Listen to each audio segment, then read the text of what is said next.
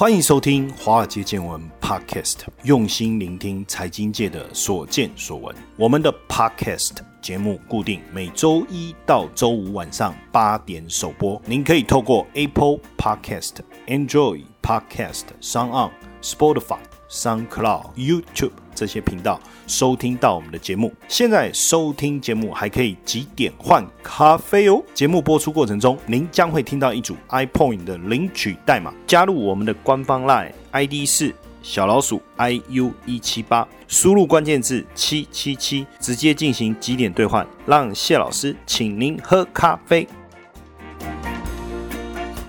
Good evening, ladies and gentlemen，大家好，我是谢承彦，古怪教授谢承彦，欢迎大家收听《华尔街见闻》Podcast。今天要跟大家聊什么呢？我们今天来跟大家聊一聊入股的 ETF 哈。为什么？因为现阶段我们在看全球市场的一个基期呀，就是它的整体的位阶来看的话，美股我觉得相对来讲是高一点的哈。那台股也涨到一定相当程度的位置了，我们不能去排除五年、十年后台股有没有可能出现更高的位阶哈。但是就现阶段来看呢，整个入股的位阶，我觉得是全球市场里面相对机器比较低的，那我们要投资啦。简单来说，也有管道，那也看得到了。那就今天呃我们要谈的一个内容来看呢，未来就是三到五年，我对于这个入股的一个走势，我相对是比较看好的。当然，近期包括疫情的影响、经济复苏的程度，还有可能很多的企业可能债务的风暴，甚至中美之间的一个贸易战、川普的制裁，这些绝对都是对入股会产生负面影。响的因素，但是呢，它并不妨碍整个大陆经济整体发展的一个方向。当然，这中间也就因此会有一些好的股票会窜出来，比如说腾讯呢、阿里巴巴、小米、美团、京东。等等，但我们要怎么样去投资这些股票？实际上来说并不容易。为什么呢？如果我们把大陆的股票做几个区分呢？包括有上海交易所、深圳交易所、香港交易所，还有一些在美国挂牌的股票啊，我们就以这四个范围来看的话，上海交易所跟深圳交易所对我们来说要去投资在这里挂牌的股票有一定的难度，因为你要到大陆开户，那这个部分确实不容易。那如果是买香港挂牌的股票，或者是美国挂牌的中。资股哎是有机会的，你只要透过付委托的方式去进行就可以了。但是这里面呢又牵扯到一些重点。第一个，如果是我们自己买股票，股票怎么选？股票的财报怎么看？那有没有我们熟悉的筹码面可以分析呢？或者是说技术面上面的一个分析到底有没有帮助呢？那假设今天你是做一个短线的投资者，那当然不建议了。那如果是长线投资人，现在很流行 ETF，大家也开始懂得，除了自己买卖股票，你可以买。基金之外，还有所谓的 ETF。那既然是这样的话，如果我们认为未来整个大陆的一个经济的一个发展，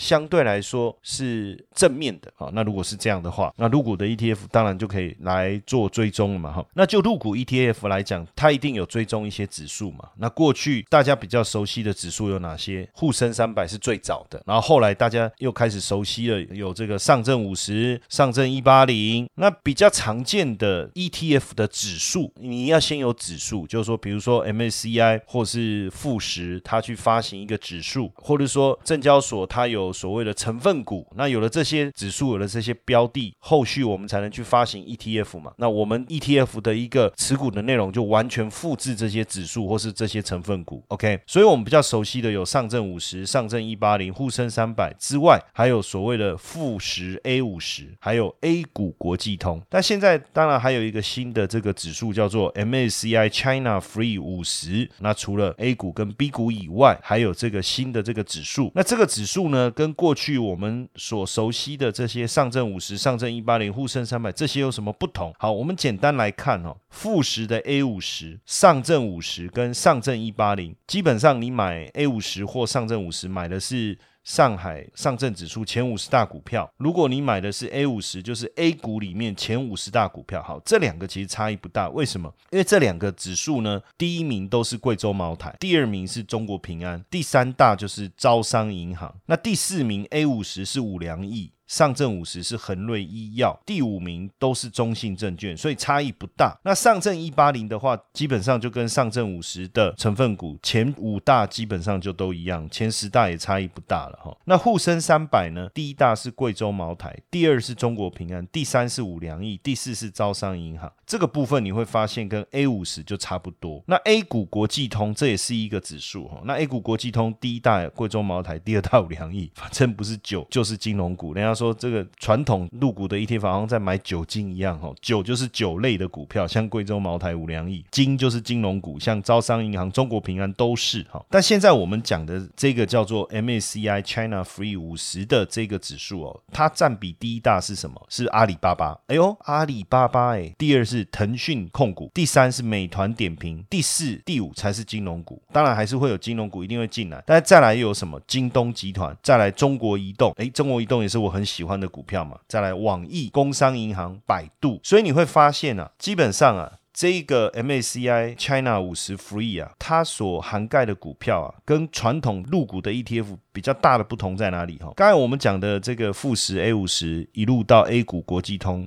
这几个 ETF 所对应的指数，金融的占比都相当的高。金融占比 A 股国际通最低，但也有二十一点一。那如果是上证五十，那就非常高，占了四十六点六。所以，假如你对金融股看好，你比较保守，你希望参与整个大陆金融市场的。投资那上证五十就比较适合，但假设你想要参与的是未来整个大陆经济起飞、持续成长的一个新的一个趋势的话，那这些可能都比较难去满足大家的需求。为什么？因为以 MACI China 五十 Free 来讲，它的主要的持股非核心消费占了四十一点一。通讯服务就占了二十八点二，简单来讲，将近七成都是在新经济的部分。反而像我们刚才讲的这些传统的 ETF，它大部分就是酒类啊、金融哈，我们叫酒精浓度高啦，酒后不开车，开车不喝酒，对不对？那如果买了入股 ETF，到底可不可以开车？因为酒精浓度太高。那这里面呢，因为 China 五十 Free 的成分股主要就是我们讲三个区块，一个叫新消费，消费包含哪个？阿里巴巴、拼多多。京东、美团点评，还有呢，新科技，腾讯、网易、小米、百度，这个叫新科技嘛？还有一个叫新教育，因为基本上华人就是重教育嘛。那现在的教育的趋势也开始往网络上走，所以像好未来、新东方，那跟传统 ETF A 股的 ETF 比，他们是我们叫两瓶酒、三桶油、五大行，听起来过去这个好像蛮吸引人，但现在一点都不吸引人。两瓶酒是哪两瓶？贵州茅台、五粮液啊，三桶油是哪三桶？中石油、中海油、中石化了。那讲到这三桶油，就想给他几滴还他会啊，干脆点一点让它炸掉算了，对不对？股价不涨之外，财务状况像问题也一箩筐。再来是五大行：招商银行、农业银行、交通银行、兴业银行跟民生银行。这个是传统 ETF，所以你会发现呢，有很大的一个不同。那为什么现阶段呢？我们认为说，哎，大陆的一个新经济现在来看，为什么开始要起飞？最主要也是因为。各项经济数据啊，还是指向整个中国大陆的这个复苏的一个情况。不论是在贸易也好、投资也好、消费也好，哦，这些数据都开始明显的弹升。当然，就有利于整个入股的一个上攻。不论是固定资产，不论是房地产、工业生产，这是投资面的，还是说出口的一个状况，还是说消费的一个情况，都有明显的一个回升了哈。就 China 五十 Free 来讲哈，它主要当然就是持有电商啊、科技啊这些新经济概。念股，那我们从最近的一个财报来看呢，这些个股的财报的表现是相当不错的。比如说像京东来讲，八月份的一个营收啊，成长超过三成；阿里巴巴营收成长超过三成；腾讯呢也有将近百分之三十的一个成长幅度。呃，网易的部分呢，整个营收成长呢，年成长率也超过了二十五帕，所以这是营收双位数的成长，这是有利于股价的一个上扬。那这个当然是从基本面来思考了。那另外一个部分呢，我们要讨论的就是在资金面，因为因为这两年回港挂牌，包括有阿里巴巴、有小米、有美团、有药明生物，其实在八月底已经纳入香港恒生指数了。那现在我们在恒生指数上面，你就会看到阿里巴巴、看到小米、看到美团、看到药明生物了。第一阶段纳入恒生指数以后，主动资金、被动资金都会追捧了哈。但是被动资金更可怕，像这个阿里巴巴纳入恒生指数，纳入的比重是百分之五，小米是百分之二点五九，药明。生物是百分之一点七五，那阿里巴巴纳入以后，估计会吸引多少的被动资金？大约十亿美金。小米大概五亿美金，药明生物会有三点五亿美金，同时也被纳入恒生中国企业指数。阿里巴巴占百分之五，预计吸引二点四亿美金。小米是三点七三，百分之三点七三，预估吸引一点八亿美金。美团点评是纳入百分之五，这个恒生中国企业指数预估会吸引资金二点四亿。未来还有多少的股票回香港挂牌，也有可能被纳入恒生指数或是恒生中国企业指数呢？包括像这个六月回港挂牌的京东哦、网易，未来还有谁？百度啊、新东方啊、好未来啊、拼多多啊，这些都有机会哈。那再加上说，除了我刚才讲的 ETF 回来挂牌的一个机会之外，别忘了纳入这个恒生以后啊，未来。还有所谓的港股通的名单，那因为。港股通的检视是三月跟九月，九月我觉得不太可能哦。那接下来有可能，当然就是呃年底或明年检视的过程，哎，觉得可以纳入港股通的名单哦。那以过去来看呢，像之前腾讯是二零一七年三月的时候纳入，它挂牌是二零零四年，但是纳入港股通是二零一七年三月。那药明生物是二零一七年六月，然后纳入港股通是二零一七年九月。小米呢是二零一八年七月纳入港股通是二零一九年十月。月二零一八年九月，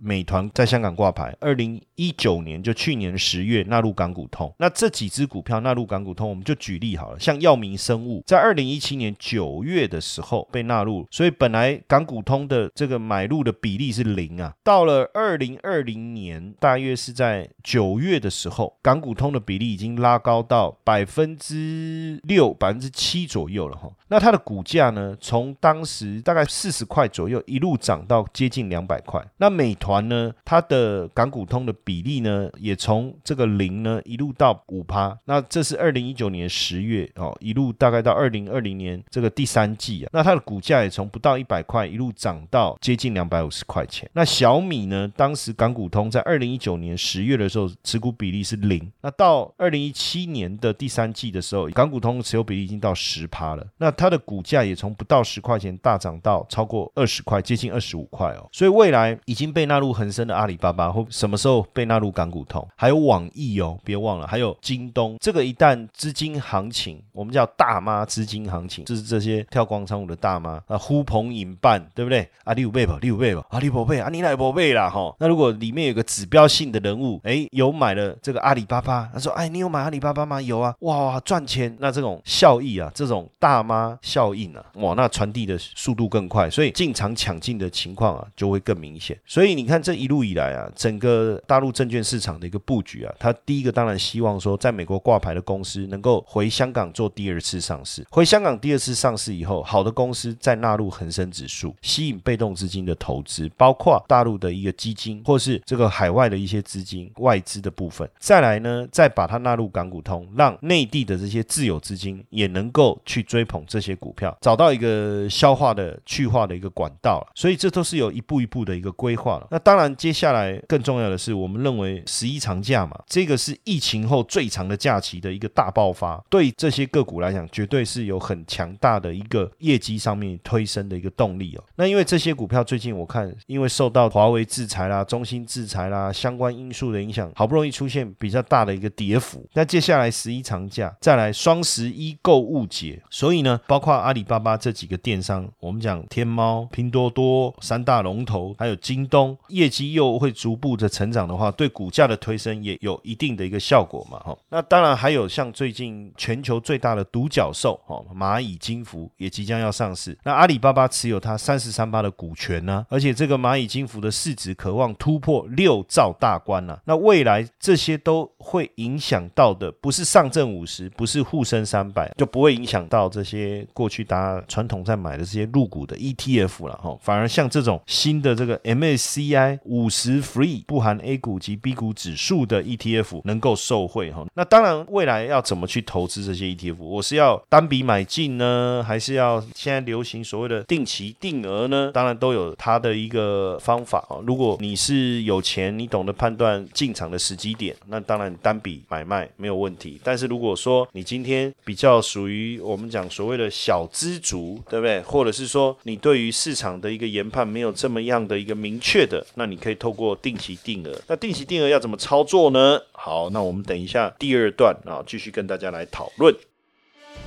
谢承彦老师寻找接班人计划，操盘领航员，开创斜杠收入线上说明会，搜寻赖好友 at iu 一七八，输入关键字八八八。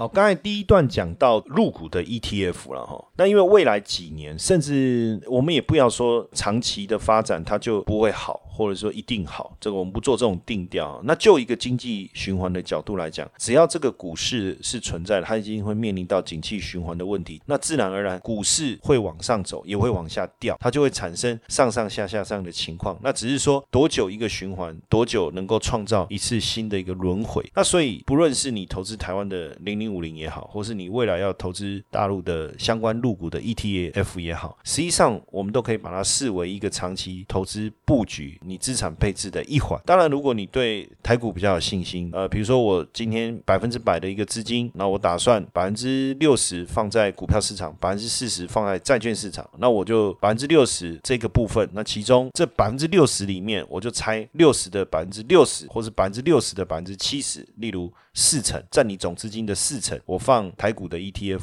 哈，占我总资金的两成，我放入股的 ETF，剩下的四成，那我就放在债券市场。诶，其实这样就很简单了，你就用三个 ETF，然后定期定额去扣。那现阶段根据投信投顾的一个统计啊，我们目前定期定额扣款的金额相当高，已经超过二十亿了，而且这个人数呢，已经高达二十几万人次了哈，大幅度的一个成长，这是一件好事啊哈。那当然你说，那定期定额去投资。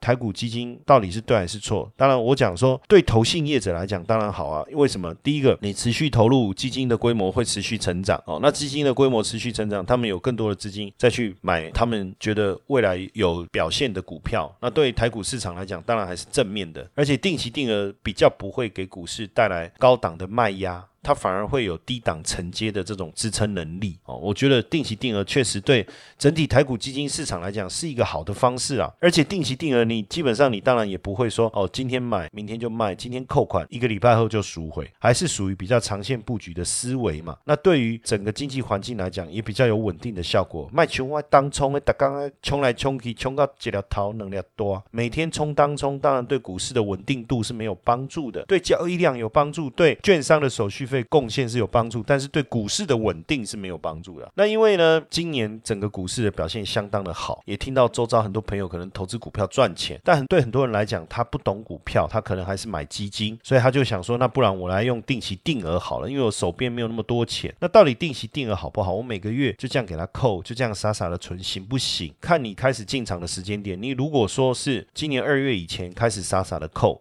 这中间你可能会受到一些伤害。但是如果你是二零一五年，甚至时间更早就开始扣款，实际上你会发现并没有真的啊产生什么样很大的一一个问题哈。那为什么大家喜欢投资基金？当然我我讲第一个投资一定要嘛，而且本来没有投资观念，慢慢也会发现需要去做一些投资。那买基金的好处是什么？我不用特别去研究个别的股票嘛。那当然我们通常去呃要投资基金的时候，第一步就是到银行开户，然后跟李专说我要怎么买基金。那这时候李专当然会给你一些建议。那李专跟你说买什么，我们就买什么。当然李专不一定专业，但我们也不能一竿子打翻一船人。但是我觉得，如果要买基金，至少做一点点功课。但是我跟大家讲很简单的一个做法，你就台股的 ETF，像零零五零，刚才我讲的这个中国新经济概念 ETF 好了，比较简单讲，就是刚才讲 MSCI China 五十 Free 这个 ETF 一部分，然后你再去买一个全球债券的 ETF，三个啊。这样扣款就好了，你也不用管理专讲什么，而且这样根本就不用选股。然后接着呢，你你就是以定期定额方式去扣就好。但是你一定要记得哈，定期定额你一定要有经过一个循环。假设说你今天扣款的时间是股市的高档，然后你往上扣款，那你的成本是不是越来越高？结果一跌一赔钱，你就下到就走，那这个定期定额就没有意义了。定期定额一定要经历一个下跌的过程。同样的资金啊，你在扣款的过程中，当股市跌得越凶。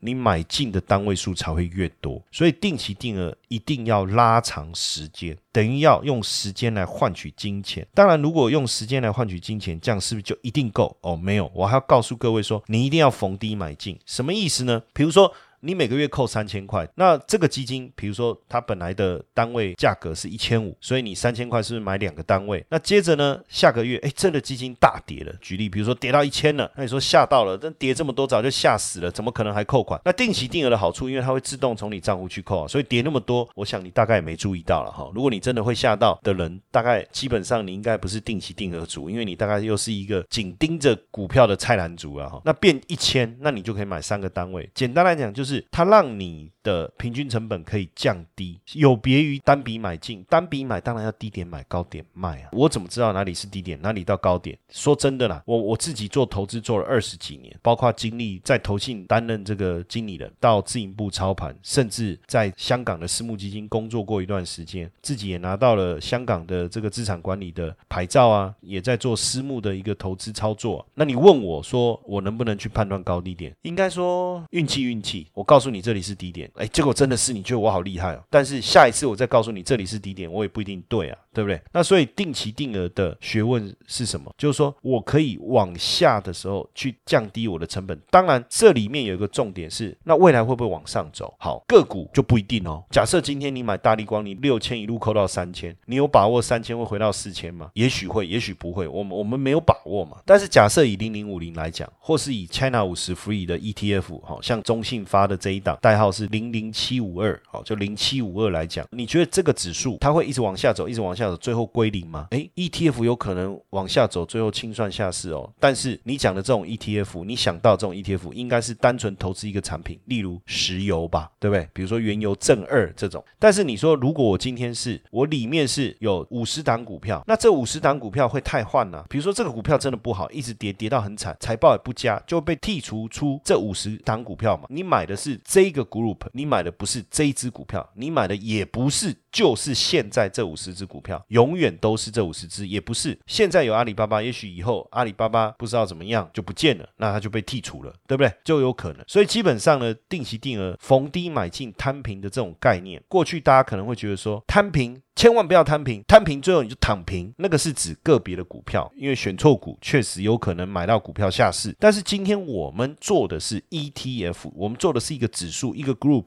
我们投了这五十只股票，其实不好，有人会帮我们筛选，有人会帮我们汰换。好，所以基本上我根本不用特别担心。那当然，你说我单笔买。那单笔买，你要买在低点，那我觉得这并不容易啊。可是如果我今天是定期定额，也就是说我每个月买，或我每每季买，比如说现在有人还是在这样做嘛，我每个月三千，每一季再加两千，哦，这个也是一个方法，在特定的时点。可是你说，哎，这样老师你这个方法我觉得不是很聪明，为什么？因为你叫我说每一季再多两千，那会不会那时候价格比较高？哎，那怎么办？我们先讲哦，定期定额跟单笔的差别。比如说，如果我们去计算十年，就在金融海啸的最高点进场，好不好？我们不要讲最低点进场了，我们就在最高点进场哦，然后去买零零五零，十年后单笔的年化报酬率百分之六，但是定期定额多少？十点一？为什么？因为单笔买在高点，那十年后股市有创新高，个别的股票一直创新高，一直创新高，那报酬率就出来了。但是问题是，定期定额为什么年化报酬率可以拉到十点一？原因很简单嘛，因为它除了金融海啸前的高点进场之外，金融海啸大跌的过程中，它也会进场摊平了哦。所以简单来说哦，定期定额的效果。确实会比单笔来得好，而且就整体的心理状态来讲，什么时候市场会更便宜，什么时候能够买到更便宜，确实有它的难度。所以等于定期定额就帮我们在平均成本，它不见得能够帮我们买到最便宜，但是我一定买过最便宜。所以定期定额的好处，当然第一个你省时间嘛，反正我不用去研究高低点，我是不是省下时间，省下上课的钱哦，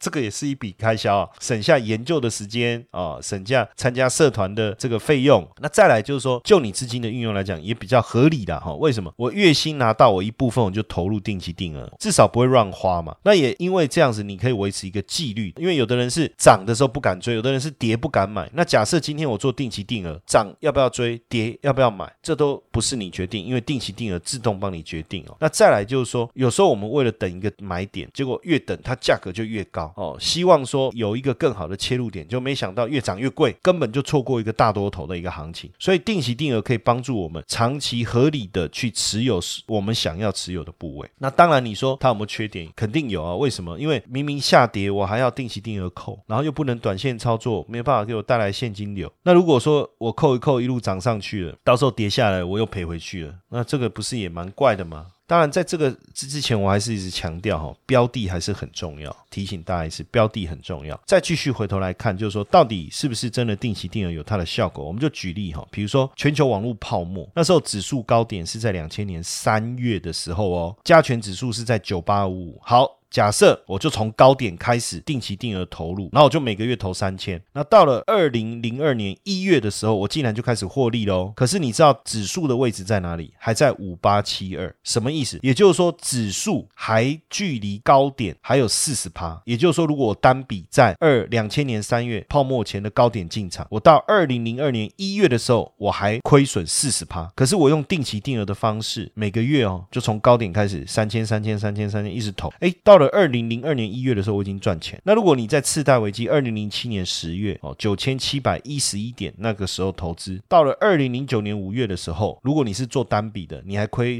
将近三十趴，但是定期定额已经赚钱。包括欧债危机二零一一年一月高点投入，到二零一二年二月才一年一个月而已，其实时间也没有很长，你就开始赚钱喽。但是如果你是单笔投资，还亏差不多十一趴。那如果是中国股灾的时候，就二零一五年四月的时候，那时候。高点是在九八二零，然后你就单笔投入，到了二零一六年六月，一年两个月后，你还亏十一趴，但是定期定额已经开始赚钱，所以定期定额就是让我们不用去猜市场的高低点了。但有没有更好的方法？因为很多人会觉得说往下买是不错，我已经可以接受了。那么更厉害的，其实现在各位可以去做一种叫做定期不定额。什么叫定期不定额？简单来讲，往下增加你的部位，但是往下增加部位的时候，很多人说那我要参考什么？那我买零零五零。我看加权指数，我买 China 五十 Free，我看上证指数，但是这个我是不鼓励，为什么呢？因为有没有可能你买的这个 ETF 在指数跌的时候它是涨的？因为我们扣款的重点是在我实际进场的单位成本嘛，而不是指数的位阶嘛，所以我觉得更好的方法应该是这样，就是说你今天比如说现在很流行五 G 的 ETF，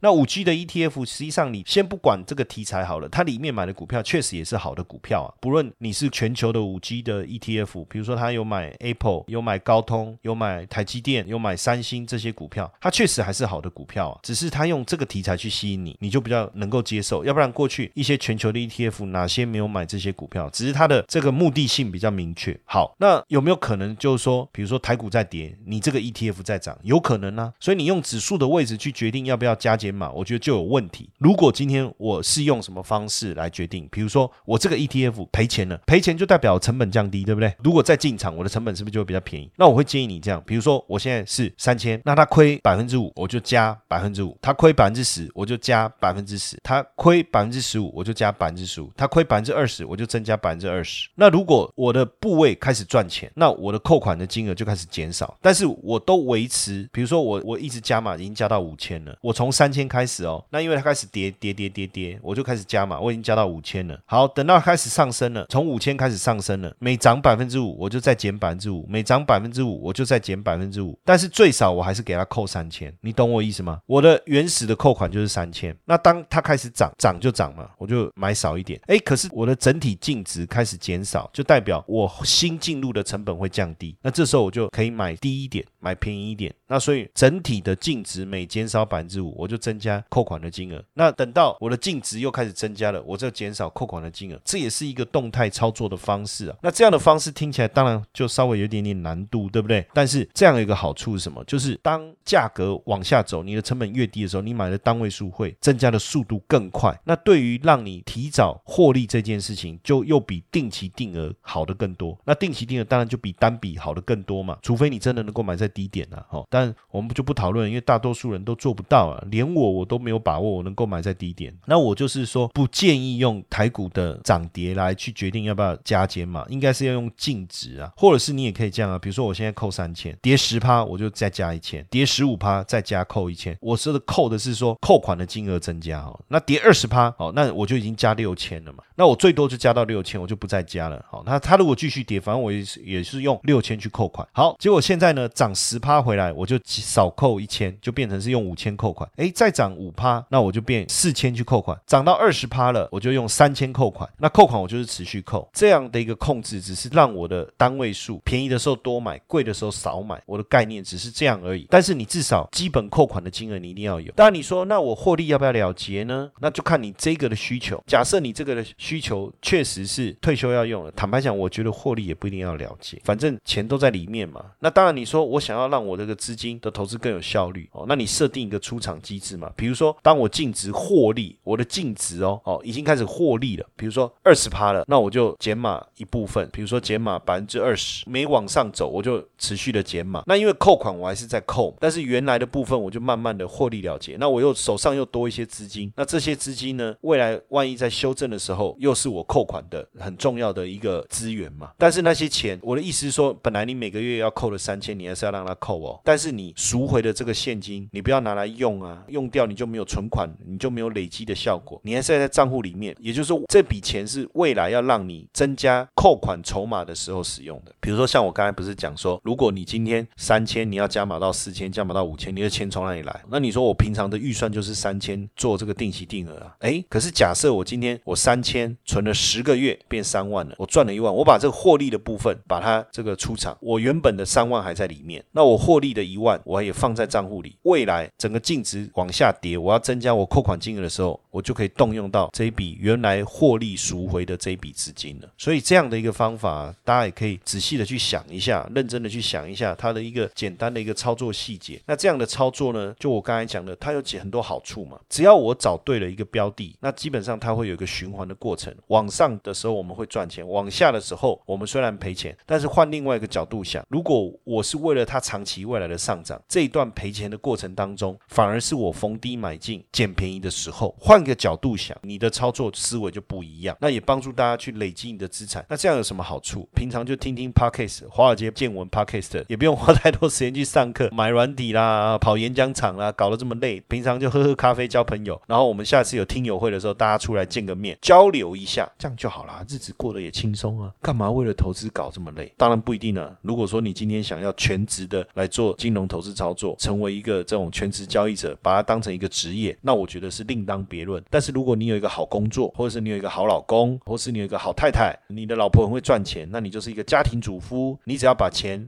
理好，把钱管好，那基本上我觉得不一定要把自己搞那么累了，每天杀进杀出，就像古战场一样哈，还要绑一个头巾，左手拿手机，右手拿平板，眼睛盯着电视啊，然后搞得这么累，倒也未必。所以，我们今天分享的内容呢，主要就是希望说，告诉大家第一段谈入股的 ETF 哈，第二段我们谈定期定额的方式。那也希望今天的内容对大家有帮助啊。那如果你觉得我们的内容呢，你很喜欢，你也觉得可以适合你朋友收听，也别忘了不要吝啬帮我们。做一些分享，好不好？谢谢大家今天的收听，晚安。接下来就是我们今天的彩蛋时间，iPoint 领取代码 N 八一三四。活动详情呢，请到下方的说明栏观看。如果大家喜欢华尔街见闻 Podcast 的话，请记得给谢老师一个大大的五星评分哦。